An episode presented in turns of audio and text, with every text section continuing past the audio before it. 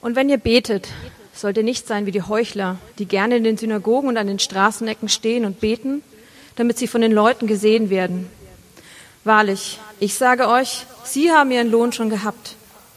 Wenn du aber betest, so geh in dein Kämmerlein und schließ die Tür zu und bete zu deinem Vater, der im Verborgenen ist. Und dein Vater, der in das Verborgene sieht, wird es vergelten. Und wenn ihr betet, sollt ihr nicht viel plappern wie die Heiden, denn sie meinen, sie werden erhört, wenn sie viele Worte machen. Darum sollt ihr ihnen nicht gleichen, denn euer Vater weiß, was ihr bedürft, bevor ihr ihn bittet. Darum sollt ihr so beten. Unser Vater im Himmel, dein Name werde geheiligt, dein Reich komme. Dein Wille geschehe wie im Himmel so auf Erden. Unser tägliches Brot gib uns heute und vergib uns unsere Schuld, wie auch wir vergeben unseren Schuldigern. Und führe uns nicht in Versuchung, sondern erlöse uns von dem Bösen. Denn dein ist das Reich und die Kraft und die Herrlichkeit in Ewigkeit. Amen.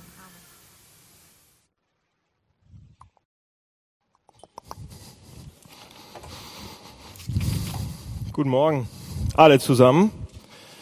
Herzlich willkommen. Wir äh, sind gerade dabei in unserer Predigtserie äh, uns das Vaterunser anzuschauen und ähm, demnach geht's also um Gebet. Das Vaterunser ist ein Gebet und ähm, ob ihr, sie, ob ihr Christen seid oder Buddhisten oder Moslems oder Hinduisten, irgendwie wisst ihr, wissen wir, wisst, wissen Sie, was Gebet ist. Alle wissen das, sogar Atheisten. Ich habe in meiner kleinen, äh, kurzen Laufbahn als Mensch auf dieser Welt schon einige Erfahrungen mit Gebet gemacht und zum, zu, zu ähm, was ich was ich teilen will, ist ähm, immer wenn ich in der Studentenbude oder im Krankenhaus jemand besucht habe oder wenn wir in der Studentenbude zusammen waren oder dann auch später, wenn ich äh, Freunde besucht habe und so weiter, ob die Christen waren oder nicht, ganz egal, was sie waren, ähm, wenn ich dann, wenn wir zu dem Punkt gekommen sind, dass ich mal gesagt habe, kann ich für dich beten? Soll ich mal für dich beten? Soll ich für diese Sache mal beten? Hat noch nie einer Nein gesagt. Komisch. Hat noch nie einer gemacht. Und deshalb denke ich, dass Gebet ein echt wichtiges Thema ist oder äh, es auch verbinden ist zwischen Christen und äh, an anderen Leuten, allen anderen, die es so gibt. Und deshalb machen wir das mal. Also, ähm, wir, wir machen uns Gedanken über Gebet. So, was ist Gebet? könnte man sagen, könnte man erste Frage stellen. Was ist Gebet? Und aus der christlichen Sicht ist, ich lese mal die Definition vor, die ist so schwierig, muss ich vorlesen. Gebet ist Intimität mit dem Unendlichen. Oh, das ist schon mal super, auch für alle spirituell äh, suchenden Leute. Und mystisch spirituelle Erfahrung, ist auch super. Und jetzt kommt's. Durch die Vermittlung von Jesus Christus in die Gegenwart des Vaters und Begegnung mit ihm von Angesicht zu Angesicht und Zwiesprache mit ihm. So, das Gebet. Und wir haben immer gedacht, ja, Gebet ist eigentlich, dass man Gott fragt, dass man Gott Sachen so fragt, was man haben will, ja. Gott, ich brauche das, ich brauche Gesundheit und ich brauche dies und jenes. Und oft genug sind, wenn wir beten, egal wer wir jetzt sind und egal was für eine Couleur Religion wir angehören, oft sind unsere Sachen so. Ich brauche das, ich brauche einen Partner, ich brauche Liebe, ich brauche Stärkung, ich brauche einen Frieden, ich brauche einen neuen Job und ich brauche, dass mein Chef einigermaßen ein bisschen besser, netter mit mir umgeht. Ja, ich bete zwar, aber ähm, erstmal kommen die Vorreden so, das Danke und das Preisen und Loben, ja, das Vorspiel sozusagen. Und dann, wenn ich genug Danke gesagt habe, dann sage ich ihm, was ich wirklich will und was ich brauche. Und so sieht unser Gebetsleben aus. Sorry, ähm, da kann ich fast es ist für uns alle gesprochen. Ja? Und das ist kein Gebet. Es ist kein Gebet.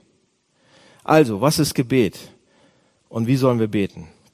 Jesus selbst ähm, sagt uns das hier. Die Jünger, also wenn wir nicht wissen, wie wir richtig beten sollen, dann sind wir in guter Gesellschaft, weil die Jünger wussten es auch nicht. Drei Jahre mit Jesus unterwegs, irgendwie sind sie da äh, am Anfang noch ihrer Karriere, aber sie wussten es auch nicht. Sie hatten keine Ahnung. Sie waren jüdisch äh, groß geworden. Die hatten eigentlich das Beten erfunden. Ja, die hatten keine Ahnung, wie man richtig betet und sagen, Jesus, wie, wie sollen wir beten? Und Jesus bringt ihnen dann das Vaterunser bei. Äh, jemand hat mal gesagt, dass das Vaterunser heutzutage zu den wahrscheinlich am meisten benutzten Wörtern der ganzen Welt gehört. Auf allen Sprachen, ja. So viele Leute beten dieses Gebet einmal täglich, zweimal täglich, wie auch immer. aber die meisten von uns wissen nicht, was da wirklich drin steckt. Wir wissen es auswendig, vielleicht wissen es einige sogar auswendig, wenn ihr einen guten Konfirmandenlehrer hattet. Aber Jesus sagt, hier steckt so viel drin. So könnt ihr beten. Ich gebe euch was. Das ist ein Schlüssel für Gebet. So bekommt ihr spirituelle Erfahrung. So kommt ihr Gott nah. Hier ist das Gebet. Das ist alles, was ihr braucht. Das ist alles drin. Da drin? Im Vater unser? Dass man so zur Beerdigung betet manchmal? Ja? Und ich glaube, der Grund, warum wir das nicht sehen, dass da alles drin ist, was wir brauchen, ist, dass es, oder dass da alle Reichtümer drin sind, die wir brauchen. Dass wir wirklich für euer christliches Leben oder wenn ihr Gott nah sein wollt oder wenn ihr Gott überhaupt kennenlernen wollt, ist alles drin. Und warum wir das nicht sehen, ist, weil es so vertraut ist, weil es so bekannt ist, weil wir denken, ah, das kenne ich schon, habe ich schon mal gebetet. Und wir machen ja, ähm, wir versuchen es ja um die Wette zu beten. Wer am schnellsten? Will einer mit mir mal um die Wette? Auswendig? Ja? Und Jesus sagt, wisst ihr, warum euer Leben so leer ist? Wisst ihr, warum euer Christsein manchmal so langweilig ist? Ihr wisst nicht, wie man betet, sagt Jesus. Ja, nicht ich. Er sagt, mit dem Gebet würdet ihr nicht mal von, von Gesicht, von Angesicht zu Angesicht mit Gott gegenüberstehen, dem Vater in die Augen gucken? Wollt ihr nicht mal dem König des Universums jeden Tag so dicht sein, an seiner Seite, mit ihm zusammen? auf einem Pferd reiten und so weiter, die ganze Geschichte, ihm euer Herz ausschütten, ja, und mal, mal, mal spüren und hören, was er zu sagen hat und wie er sich fühlt. Wollt ihr das nicht? Wollt ihr nicht so mit ihm verbunden sein, so erfüllt sein und wir sagen, ja, wollen wir gerne. Okay, sagt Jesus, hier ist das Vaterunser. Und wir sagen, was? Was? Das Vaterunser? Es ist so vertraut, so bekannt. Aber Leute, es ist ein Gerüst, auf dem wir eigentlich unser Gebetsleben aufbauen könnten und auf dem wir eigentlich, wenn wir es mal machen würden, so dicht an Gott rankommen würden, dass alles andere nebensächlich ist. Ja? Also, deshalb machen wir es Vater unser. Und wir werden es in den nächsten Wochen noch ein bisschen mehr anschauen und sehen, was Jesus Christus zu sagen hat, zu, zu lehren hat. Ja? Wir bekommen hier alles, was wir wissen müssen für die Kommunikation mit, mit Gott. Alles. Hier ist es drin. Aber ich muss auch sagen, wir schaffen nur einen Vers heute. Oh. Ein Vers. Dominik hat letzte Woche angefangen, mit dem Vater das zu machen und heute kommt der Vers, geheiligt werde dein Name. Ja? Also wenn wir anfangen zu beten, dann ist es erstmal ganz wichtig zu wissen, dass wir wissen, zu wem wir reden. Ist ja klar. Deshalb hat Dominik letzte Woche mit unser Vater angefangen. Ja, wir beten zu unserem Vater, der im Himmel ist. Wir dürfen Vater zu ihm sagen, Papa zu ihm sagen. Weil wir, weil wir durch Jesus Christus seine Kinder sind. Lange Geschichte, wie das passiert ist und so weiter. Aber Fakt ist, wenn Jesus sagt Vater, unser Vater, dann, dann, dann können wir ihn als Vater ansehen. Ja, wir dürfen uns mal damit beschäftigen, was das bedeutet, ihn als Vater zu haben. Und dann sagt Jesus gleich danach, er sagt, unser Vater, der im Himmel ist, so redet ihn an. Ja, da steckt ganz viel drin. Aber genau danach, genau das, der, der nächste Satz, den Jesus sagt, ist, geheiligt werde dein Name. Ja, das ist die erste Sache, die im Gebet vorkommt. Geheiligt werde dein Name. Und wir denken, ja, dein Reich komme, dein Wille geschehe und so weiter geheiligt werde dein Name. Was bedeutet das? Drei kleine Pünktchen. Wie geht das Gebet eigentlich los? Warum ist das der erste Satz? Warum ist es so schwer? Und wie können wir es schaffen? Ja? Wie geht dieses Gebet los? Was bedeutet das? Warum ist das so schwer? Weil Gebeten ist schwer, oder? Ist Beten schwer? Mir fällt Beten viel schwerer als Predigen. Seht ihr manchmal beim Predigen? Da fange ich an zu reden und zu reden und zu reden und komme in Schwafeln und so weiter und die werden immer so lang und ich bin, dann sind schlechte Predigten. Tatsächlich sind schlechte Predigten. Aber Leute, ich habe noch nie so schlecht gepredigt, dass ich so, oh, ich bin am Predigen, aufwache und denke, oh, ich bin am Predigen. Ja, oh, oh, da ist ja eine Gemeinde. Beim Beten passiert mir das. Wie schlecht bin ich eigentlich im Beten? Oh, ich bin am, am Beten. Ja, also Beten ist schwer. Und der dritte Punkt, aber wie können wir es schaffen? Okay, diese drei, drei Sachen. Also, fangen wir an dein Name werde geheiligt. Was heißt das? Was bedeutet das? Leute, es geht so ein bisschen in die Richtung, dass man sagt, dass man, als wenn man sagen würde, diese Sache ist mir heilig. Schon mal gesagt? Oder ihr wisst, was es heißt, ja? Mir ist diese Sache absolut heilig. Keiner darf diesen Joghurt essen, weil da steht mein Name drauf. Diese Sache ist mir heilig. Also, Es gibt viel wichtigere Sachen, die mir heilig sind. Ja? Wir sagen, diese Sache ist mir ultimativ wichtig. Nichts darf zwischen mir und dieser Sache kommen. Das ist mir heilig. Wenn du das, wenn du dem weh tust, dann hast du ein richtiges Problem mit mir. Das ist mir heilig. Das ist die wichtigste Sache. Mein Leben dreht sich darum. Viele Sachen in meinem Leben drehen sich. Ich brauche das. Ich will es. Das ist mir absolut heilig. Kapiert? Ja? Es ist absolut unbedingt wichtig für mich. Es ist wichtig. Es ist heilig für mich. Und Jesus sagt, das kommt als erstes im Gebet. Und nicht nur, dass das in jedem Gebet eigentlich als erstes kommen sollte, sondern in jedem Leben als erstes sein sollte. Dass wir sagen, Vater, dein Name soll der wichtigste in diesem Gebet sein. Dein Name werde geheiligt. Dein Name soll der wichtigste in diesem Gebet sein. Und dein Name soll auch der wichtigste in meinem Leben sein. Was heißt das? Und ist er das? Und sofort müssen wir eigentlich sagen, weißt du was, Vater? Dein Name ist, spielt eine so grausam geringe Rolle in meinem Leben der Name meines Chefs ist viel wichtiger. Der Name der Männer, die dieses Land gerade regieren, oder der Name der Frau, die gerade Geschichte schreibt, ist viel wichtiger als deiner gerade.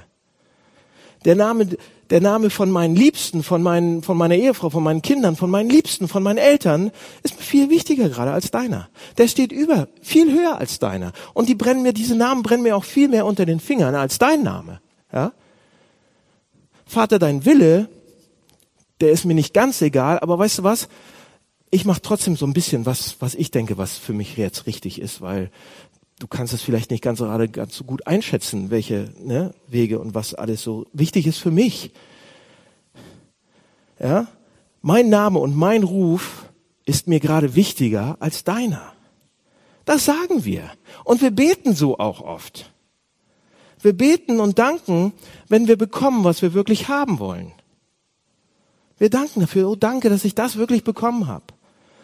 Und wenn wir es nicht bekommen oder nicht Sachen nicht brauchen, dann beten wir eigentlich gar nicht dafür. Oder wenn wir das nicht sehen, dass wir wir beten, wenn unsere Lieblingssachen, oh, wenn die in Gefahr sind, dann fangen wir an zu beten, oder? Wir beten, wenn wenn wir krank werden oder wenn wenn wir irgendwas ganz besonders haben wollen, diese Frau, dieses Auto, dieses Haus, dann beten wir dieses Grundstück. Leute, aber wirkliches Beten, das ist kein Beten. Wirkliches Beten ist, wenn wir Gott haben wollen. Wenn wir ihn genießen, wollen wir mit, äh, Leute, beten ist Zwiesprache mit Gott. Wenn wir mit einem, wenn ich mit einem von euch rede, nur weil ich was von euch haben will, dann ist es kein richtiges Gespräch, dann versuche ich euch zu benutzen. Genauso machen wir das mit Gott, die ganze Zeit, im Gebet, ob wir es wollen oder nicht. Also Gebet ist eigentlich was anderes, wir, mit Gott zusammen zu sein, ihn zu genießen, in Verbindung mit ihm zu sein. Und hier ist die Frage, beten wir nur, wenn wir Probleme haben? Ja. Beten wir nur, ich beantworte mal für uns alle, ja wenn Dinge schlecht laufen? Lesen wir dann noch mal wieder Bibel, wenn Dinge schlecht laufen oder wenn wir ihn ganz besonders brauchen? Beten wir dann mal wieder? Oder dann rennen wir auch zum Hamburg-Projekt oder eine andere Kirche. Ja? Dinge laufen schlecht, wir beten. Dinge laufen besser, hören wir auf zu beten. Warum machen wir das? Warum? Weil nicht Gott uns wichtig ist und sein Name, sondern andere Dinge sind mir viel wichtiger. Meine Freiheit, mein Schlaf, was weiß ich. Welche Dinge sind uns denn wichtiger? Wie können wir das rauskriegen? Erzbischof William Temple, Anglikaner, Engländer, er sagt, es sind die, die Dinge, die uns wirklich wichtig sind, die uns wichtiger sind als Gott, wenn wir nicht wissen, was das ist. Ja, wenn ihr zufällig nicht wisst, was das ist. Er sagt, es sind die Dinge, über die wir nachdenken, wenn wir allein sind. Im stillen Kämmerlein die ersten Verse. Jesus redet davon. Da sollen wir beten. Da sollen wir. Und was machen wir, wenn wir allein sind im stillen Kämmerlein? Ihr wisst, worüber ihr nachdenkt. Ja? Wenn ihr alleine sitzt im Flugzeug von Hamburg nach New York City und zurück, woran denkt ihr dann, wenn ihr acht Stunden für euch alleine habt? iPad, iPad, scheiße, ich habe mein iPad vergessen. Welche Filme laufen? Welche Filme laufen? Ich kenne mich doch. Das war jetzt mein Beispiel. Ja? Worüber denken wir nach? Wo sind unsere Gedanken, wenn wir, wenn wir nicht gerade ganz doll denken müssen? Wenn wir frei haben? Wenn wir alleine sind und nichts zu tun haben? Woran denken wir? Nachts kurz vorm Einschlafen, wenn ich manchmal noch nicht ganz einschlafen kann und so weiter, ein bisschen bete oder so, dann denke ich an Gemeinde. Die ganze Zeit. Viel zu oft. Was können wir noch machen? Äh, was fehlt im Hamburg-Projekt noch? Wo gründen wir die nächste Gemeinde? Ist Istanbul wirklich der richtige Ort? Ja, ist es. Aber wie können wir das machen? Und so weiter. Also ganz viele Gedanken über Gemeinde, Gemeinde, Gemeinde, Gemeinde. Welche, wer sind die nächsten Ältesten? Was sind die Diakone? Äh, wie ist unser Stand in der, in der Stadt? Was können wir noch machen? Was können wir machen für Flüchtlinge? Wo sind unsere Männer? Frage ich mich die, die ganze Zeit. Wisst ihr, was das ist? Götzendienst. Ich denke nicht an Gott, ich denke an euch. Aber ihr seid eigentlich nicht wichtig genug. Natürlich seid ihr wichtig. Gleich nach Gott die wichtigsten und meiner Frau und meinen Kindern. Und der Hund kommt irgendwo, der Hund. Nee, ihr seid. Ja? Oder jemand träumt, wenn er einschläft, von den vier Millionen und wie er sie verteilen würde und an seine Familie und das Haus und für meine Eltern und so weiter. Habt schon mal nachgedacht, wie das wäre, wenn ihr reich seid und was ihr dann alles machen könnt? Woran denken wir? Denkt ihr an das Haus, das ihr kaufen könnt? Denkt ihr an das Wochenendhaus auf Sylt? Denkt ihr an die Wohnung, die ihr kaufen könnt in Hamburg? Riesenthema. Denkt ihr oder denkt ihr an die wahre Schönheit? Denkt ihr an die wahre Liebe eures Lebens, wenn ihr die endlich kriegen würdet oder euch endlich mal verlieben könntet? Oder denkt ihr an beruflichen Erfolg oder an euren Chef oder an die nächsten Projekte oder an was auch immer, an eure Karriere? Denkt ihr, wie ihr die großen nächsten Ziele erreichen könntet? Oder wie ihr erfolgreich sein könntet? Denkt ihr an eure Hobbys? Und das Pferd? Ja, ist ja manchmal auch ein Hobby, oder an Luxus, an einen Komfort. Woran denkt ihr, wenn ihr an nichts anderes denken müsst? Woran denkt ihr in eurem stillen Kämmerlein? So drückt Luther das aus im Text. Und Jesus sagt, das, was wir am meisten wollen, was wir am meisten lieben, was wir am meisten verehren, daran denken wir die ganze Zeit, zu oft. Manchmal auch Familie, manchmal was weiß ich. Und wenn es was etwas anderes ist und nicht Gott, dann werden wir eben auch nur beten, wenn diese, wenn wir diese Dinge haben wollen. Oder wenn diese Dinge in Gefahr sind. Oh, dann beten wir. Und so sind wir alle unregelmäßige Beter. Ziemlich unregelmäßig, oder? Wir beten nur dann manchmal, wenn wir die Dinge Probleme haben oder uns Probleme machen. Betet ihr nur, wenn die Familie Probleme hat? Betet ihr nur, wenn ihr finanzielle Probleme habt? Wir beten, wenn die Dinge, die uns am wertvollsten sind, auf der Kippe stehen. Ja? Wir werden so beten. Und Jesus sagt uns, Leute, hier mit diesem geheiligt werde dein Name, sagt uns Jesus indirekt, dass unsere Gebete, dass wie wir beten, uns zeigen, die können uns zeigen und die werden uns zeigen, was uns wirklich wichtig ist im Leben. Tun sie. Ja? Und was unser wirklicher Gott ist was wir wirklich anbeten, wo wir wirklich rumtanzen, was unser goldenes Kalb ist oder wie auch immer. Leute, und mir ist in der Vorbereitung letzte Woche, das ist so, das ist mir wie Schuppen von den Augen gefallen. Ich bin Pastor, ich, ich liebe euch wirklich alle sehr und so weiter. Aber letzte Woche in der Predigtvorbereitung ist mir wie Schuppen von den Augen gefallen, was mir wichtiger ist als Gott. Und das ist fürchterlich. Es sind so viele Sachen. Es ist nicht nur Gemeinde. Es sind so viele Sachen, die mir wichtiger sind als er. Schockierend. Und Jesus sagt das hier unmissverständlich, unmissverständlich, dass wir in, an unseren Gebeten sehen können, ob unser Christsein wirklich real ist. Ob es hält.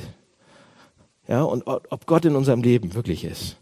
Oder wie weit oder wie dicht wir von ihm weg sind oder wie dicht wir dran sind. Wir können es ablesen in unserem Gebet. Ja, im Stillen. Und nicht hier vorne. Und wie tolle Worte ich machen kann. Im Stillen, im Stillen, alleine. Wie ist es alleine, im Geheim? Ob ich überhaupt bete? Also, wie sieht's bei euch aus? Geheiligt werde dein Name. Das steckt da drin. Wie sieht's bei uns aus? Beten wir ständig im Verborgenen? Beten wir ständig im Stillen zu Gott? Verbringen wir viel Zeit andauernd Gott anzubeten oder ihn zu erfreuen? Oder uns an ihm zu erfreuen? Lieben wir beten? Mögen wir beten überhaupt? ist langweilig.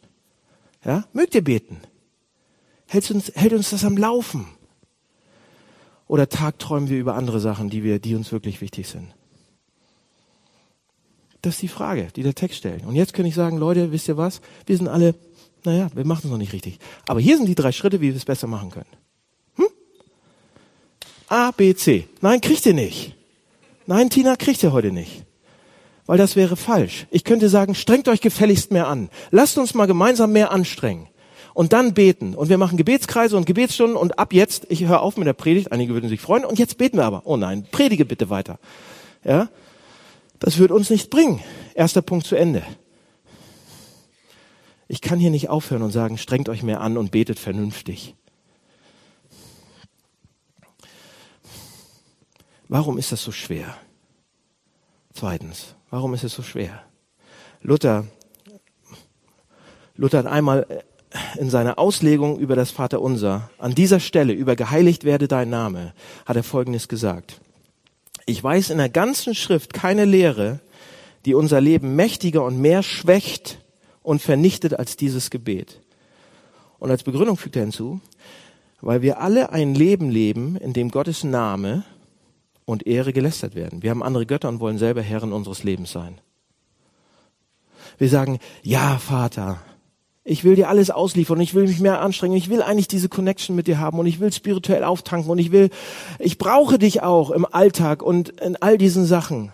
Ja, ich will dir auch alles ausliefern. Du hast wirklich den besseren Plan. Du hast den besseren Überblick.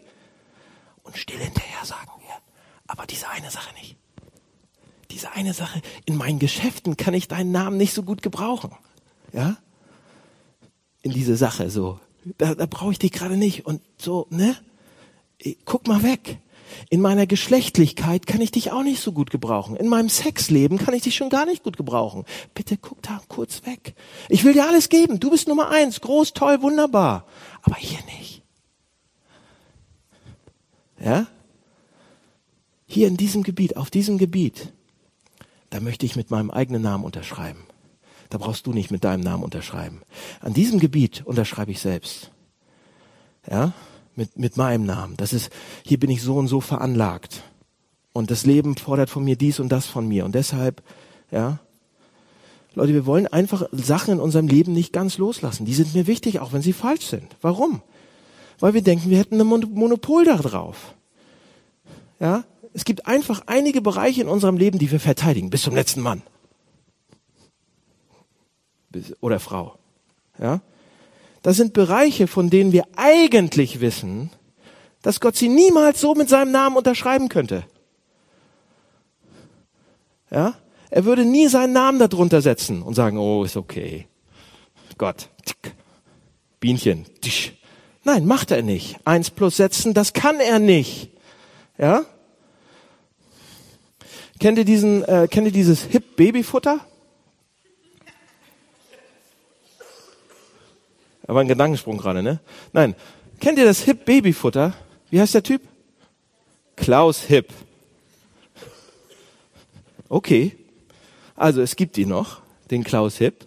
Und in der Werbung sagt dieser alte Mann, ähm, was sagt er? Dafür stehe ich mit meinem Namen. So auf Schweizerdeutsch, so ein bisschen. Oder Süddeutsch, ich weiß nicht, was es ist. Aber irgendwas südlich der Elbe. Ja. Die Familie glaub, kommt, glaube ich, aus der Schweiz. Deshalb dachte ich, das ist naheliegend, aber irgendwas südlich. So, was meint er damit, wenn er sagt, dafür stehe ich mit meinem Namen? Er setzt seinen Namen darunter. Er persönlich steht dafür. Ja, das ist gutes Babyfutter. Ich weiß genau, was drin ist. Und da unterschreibe ich auch, ja. Er verbirgt sich für die Qualität. So, Gott kann das mit unserem Leben nicht machen.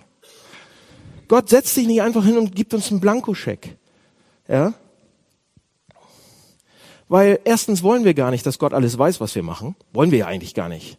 Und wir wollen auch nicht, dass er uns dazwischen redet, wenn wir mal Sachen machen, die eigentlich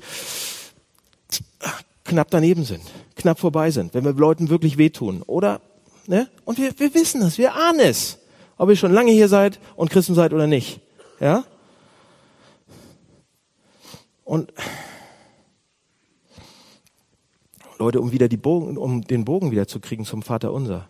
Wenn wir anfangen zu beten, ja, wenn wir das Vater unser beten, wenn wir dann danken und bitten die ganze Zeit, dann sehen wir, dann werden wir sehen, was uns wichtig ist, was uns so wichtig, was unsere unaufgebbaren Sachen sind und wo Gott uns nicht reinreden darf.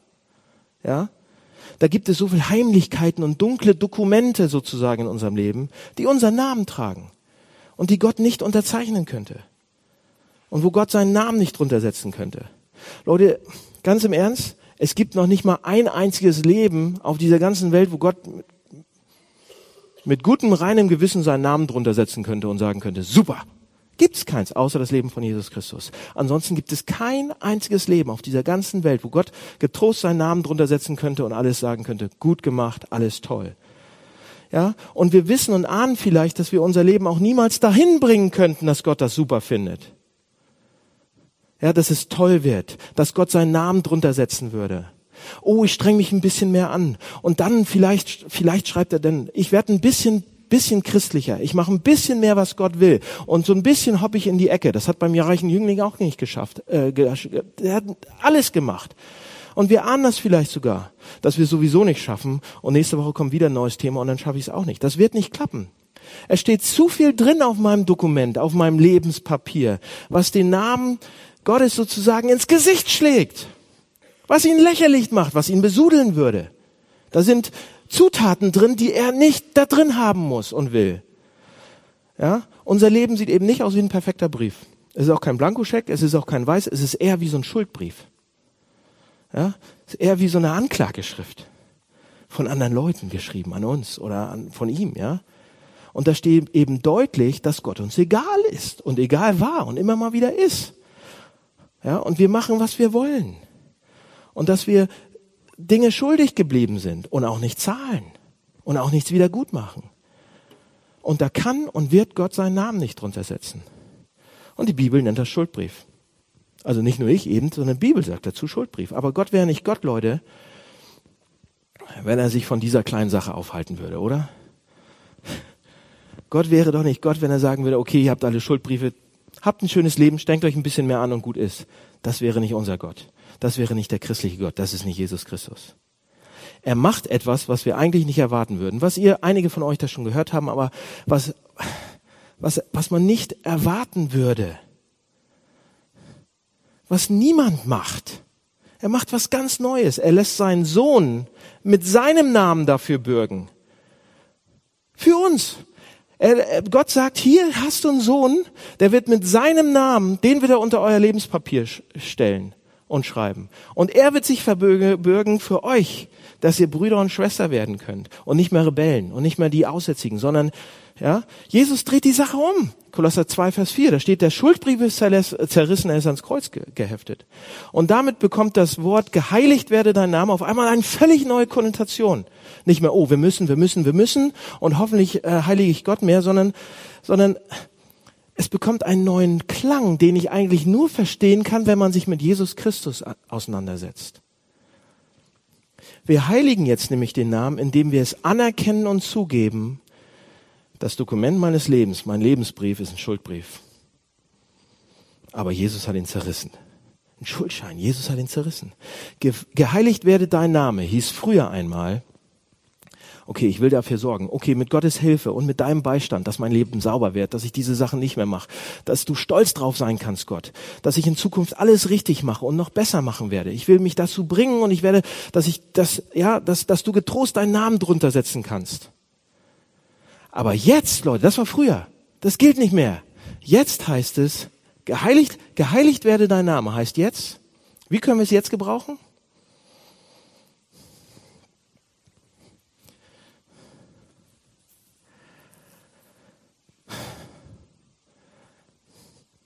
Zerrissen. Es ist zerrissen, ist nicht mehr da. Und ihr kriegt was Neues. Wisst ihr, was ihr kriegt? Seht ihr, wir versuchen es ja doch immer wieder. Wir können es gar nicht glauben, dass das Ding weg ist. Wir versuchen es doch immer wieder und sagen, oh, wenn ich nur Bibel lese, wenn ich nur ordentlich bete, dann wird er mich davor, davor, davor befreien und davon helfen und dann meine Süchte werden weggehen und dies und das. Wenn ich nur das und das und das und das mache. Ja. Und, und wir ticken so. Und das ist schon immer so gewesen. Und wir werden scheitern. Vom reichen Lüngling, der gescheitert ist, bis zum ethisch-moralischen Idealisten.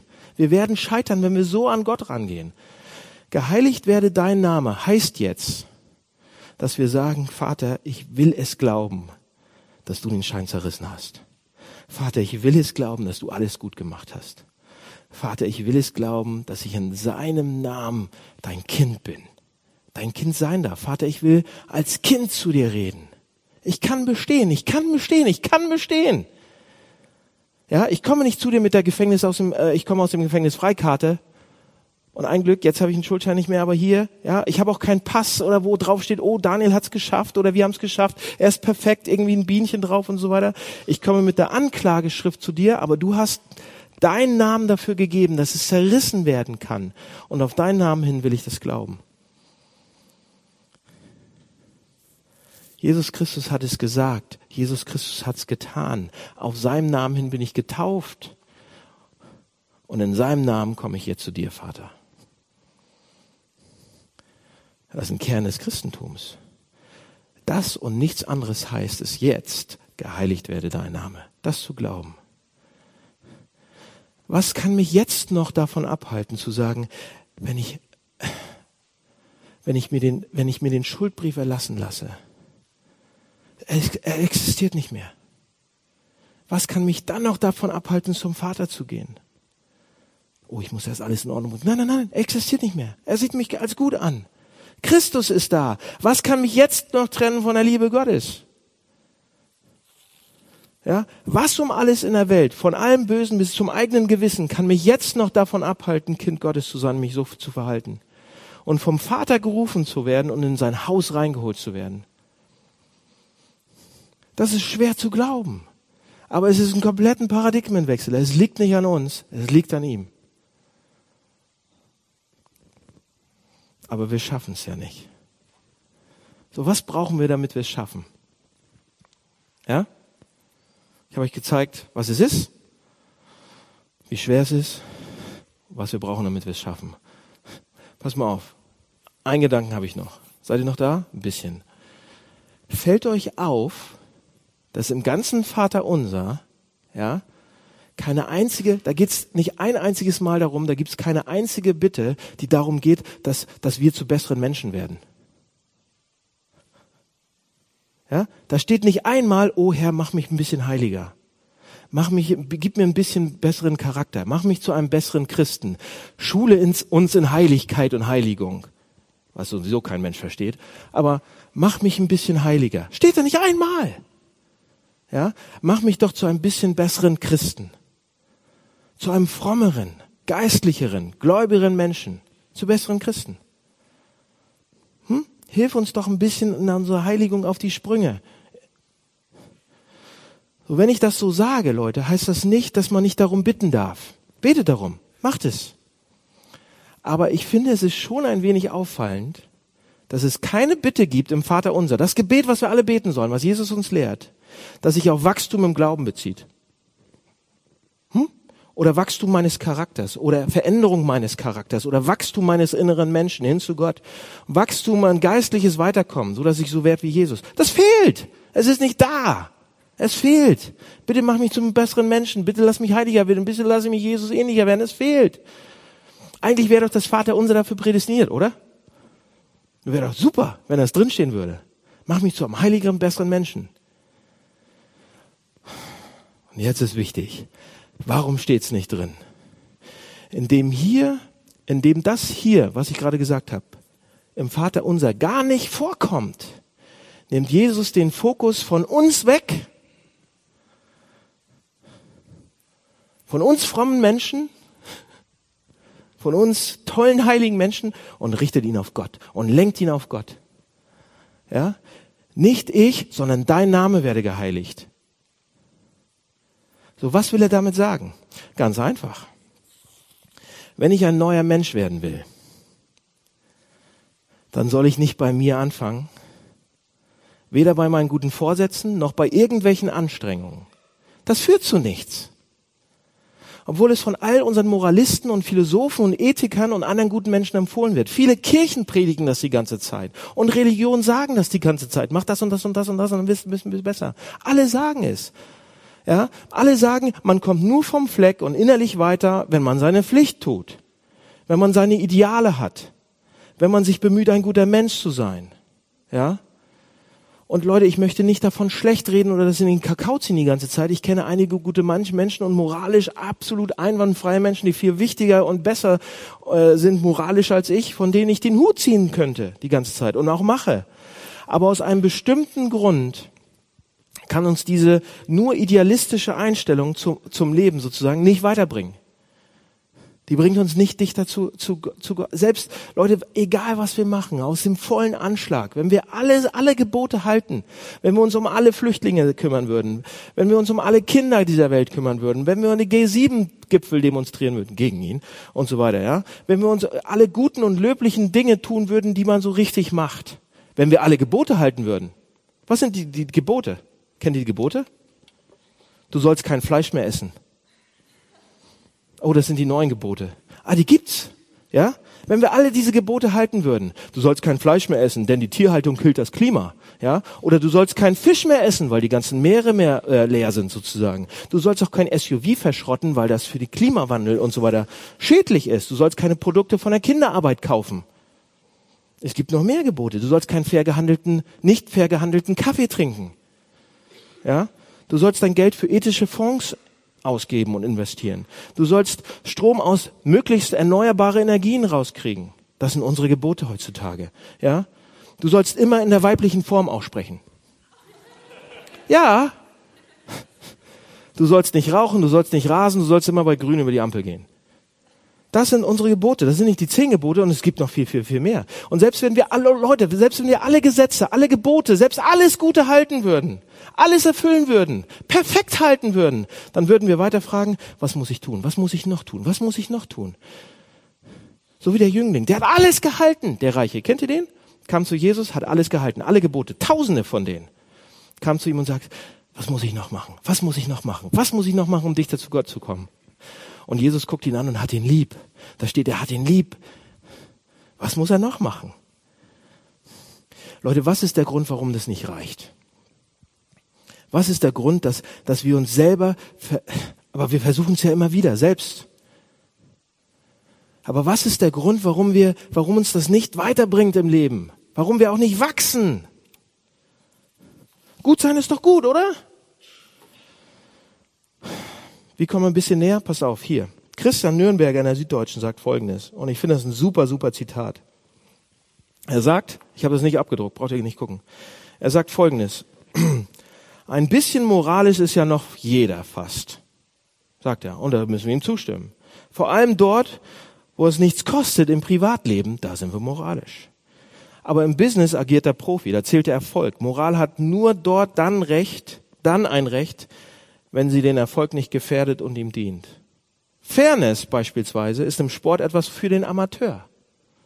Für den Profi gelten andere Gesetze. Jedes taktische Foul im Profifußball kündet davon. Und jede Ausgabe von Bild und Bund erzählt, dass nicht Moral ihre Macher leitet, sondern Professionalität. Und da kommen wir schon ein bisschen weiter. Aber jetzt, jetzt kommt das beste Zitat von ihm. Ähm, Journalist, kein Christ, in der Süddeutschen schreibt er folgendes. Ändert euer Herz und kümmert euch umeinander, lautete das ursprüngliche Gebot. Das hat damals nicht geklappt, nicht zu Jesu Zeiten. Und wenn er heute wiederkäme, würde er sagen, ihr seid keinen Schritt weiter. Zwar habt ihr jetzt Demokratie, aber das ist nur ein Verfahren, den Kampf aller gegen alle gewaltfrei und nach Regeln zu organisieren. Eines, eines jedoch vermag auch das, der perfekteste Rechtsstaat oder alle Gebote und Gesetze, die man haben kann. Er kann nicht das menschliche Herz verändern. In seinem Innersten bleibt der Mensch unveränderlich jener alte Affe, der genau die archaischen Selbsterhaltungsinstinkte gehorcht, denen er sein Überleben verdankt. Und wenn dieser Affe Mittel und Wege findet, seine Interessen ungestraft am Rechtsstaat und an der Demokratie vorbei durchzusetzen, wird er sie durchsetzen. Amen dazu. Kein Christ, nichts, nichts mit Kirche, nichts mit dem Thema zu tun, was er heute gesagt hat und schreibt sowas. Und das ist genau der Grund, warum Moral und Gesetz und uns nicht weiterbringen, auch wenn wir alles erfüllen, was Gott haben will, alles machen von ihm. Es wird uns nicht weiterbringen und es, es wird nicht funktionieren. Wir versuchen es, aber wir schaffen es nicht alleine. Und dann sind wir wieder da. Und wir versuchen gut dazustehen, ja, damit wir keinen Schuldschein mehr haben und so weiter. Und Jesus zerreißt ihn, ja, aber wir machen es trotzdem immer noch und versuchen uns so auf die Leiter hochzuklettern und sagen, ich muss noch ein bisschen besser sein. Der Schuldschein ist zerrissen, ja, aber jetzt gib mir Schwarzbrot. Jetzt sag mir die ganzen Sachen, die ich halten soll. Ja, Christus am Kreuz gestorben, alles gut, alles klar, aber jetzt bin ich Christ, jetzt muss ich weiterkommen. Jetzt sag mir die Sachen, die, das habe ich schon oft gehört, auch im Hamburg-Projekt. Jetzt gib mir wie, jetzt gib mir doch die Gebote, die Jesus glücklich macht. Wisst ihr, was ihn glücklich macht? Was ganz anderes. Was ganz anderes. Ey, Leute, wir schaffen es nicht alleine. Selbst als Christen schafft es. Deshalb steht das auch nicht drin im, im Vater unser. Deshalb steht da nicht ein einziges Wort, was, was sozusagen heißt, bitte hilf mir, ein besserer Mensch zu werden. Bitte hilf mir, ein besserer Christ zu werden. Steht da nicht drin. Wir, wir versuchen es die ganze Zeit. Auf eine christliche, mit einem christlichen Anstrich. Wenn Jesus uns das im Vater unser nicht zeigt, uns nicht lehrt, ja, dass wir sagen, oh, mach uns zu einem besseren Christen, zu einem geheiligten, frommen Menschen und so sagen. Sondern er, was sagt er? Er sagt, dein Name werde geheiligt. Dann sagt er damit, es kommt nicht primär auf euer eigenes Aufpumpen, euer eigenes inneres Wachstum an.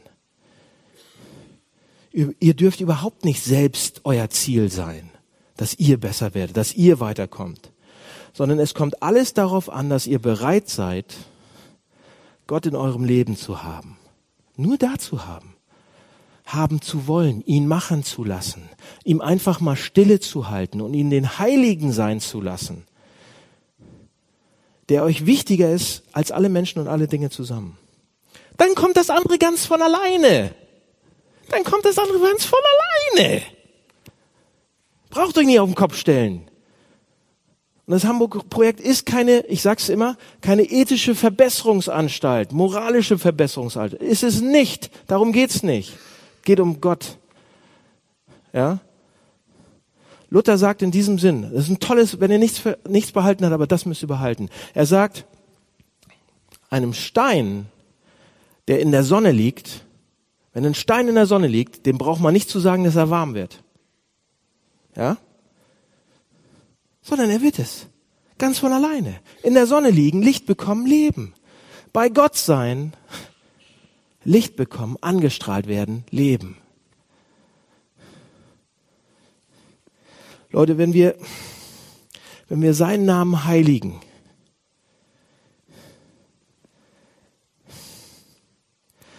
wenn wir sagen, du sollst der Heilige sein, nicht ich, Komm nur rein einfach.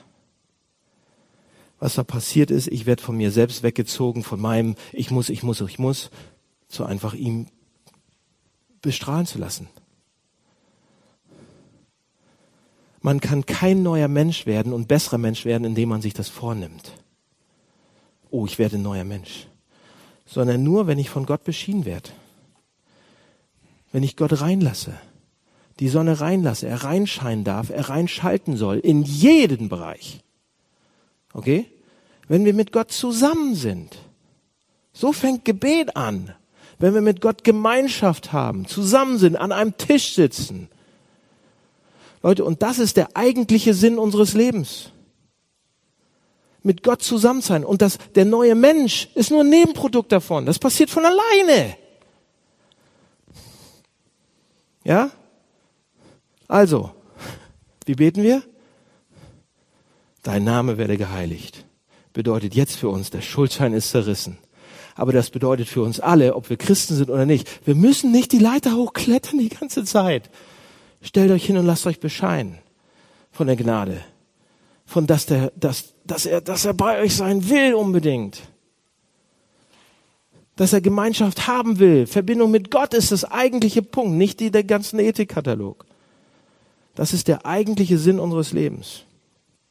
Gibt es eine tolle Vers, ähm, Liedvers. Die Sonne, die mir lacht, ist mein Herr Jesus Christ. Das, was mich singen macht, ist, was im Himmel ist. Versteht ihr? Was im Himmel ist, nicht in uns. Darum muss ich die Verbindung mit Gott haben, was im Himmel ist. Das meint Jesus, wenn er indirekt sagt, dass ich nicht mit meiner eigenen Heiligkeit, mit meiner eigenen Moral, indem ich ganz gut anfangen soll und so weiter, sondern mein ganzes Gebet soll sich darauf konzentrieren, dass Gott mir heilig werden soll. Dass er den beherrschenden Platz, die Nummer eins in meinem Leben bekommen soll, den Platz kriegen soll. Ja? Und es geht nur und mit durch Jesus. Der kann uns da helfen. Der hat Anfang gemacht, zerrissen und der kommt jetzt auch. Vielleicht gleich im Abendmahl für den einen oder anderen. Zumindest hat er gesagt, er ist da, versprochen. Es geht nur mit Jesus, dass wir das kriegen.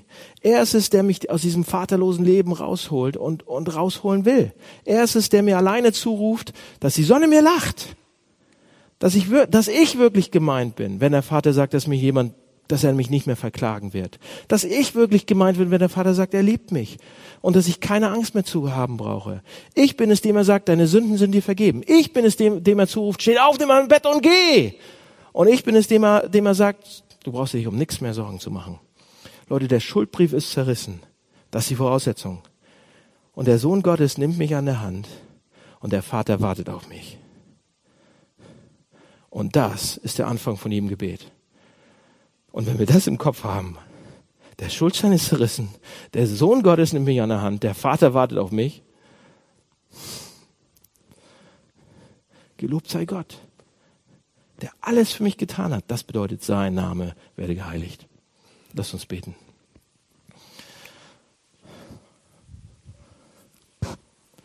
Lieber Herr, das ist so schwer, das zu glauben und dann das auch zu machen, das äh, loszulassen, unsere guten Leistungen und unsere, unsere gut sein wollen, weil wir eigentlich auf der anderen Seite so eben nicht gut sind. Aber du hast es ein für alle Mal zerrissen. Und du möchtest, dass wir in Verbindung mit dir sind, uns bescheinen lassen, abstrahlen lassen von deiner Herrlichkeit, von deiner Heiligkeit, von deinem Gutsein. Du bist so viel besser als wir. Du bist so viel moralischer, so viel reiner, so viel, so viel weißer als wir. Dass du einfach nur erwartest von uns, dass wir uns von dir bestrahlen lassen, dass wir stillhalten, dass wir uns von dir an die Hand nehmen lassen. Vielen Dank dafür. Vielen Dank. Lehre uns beten. Amen.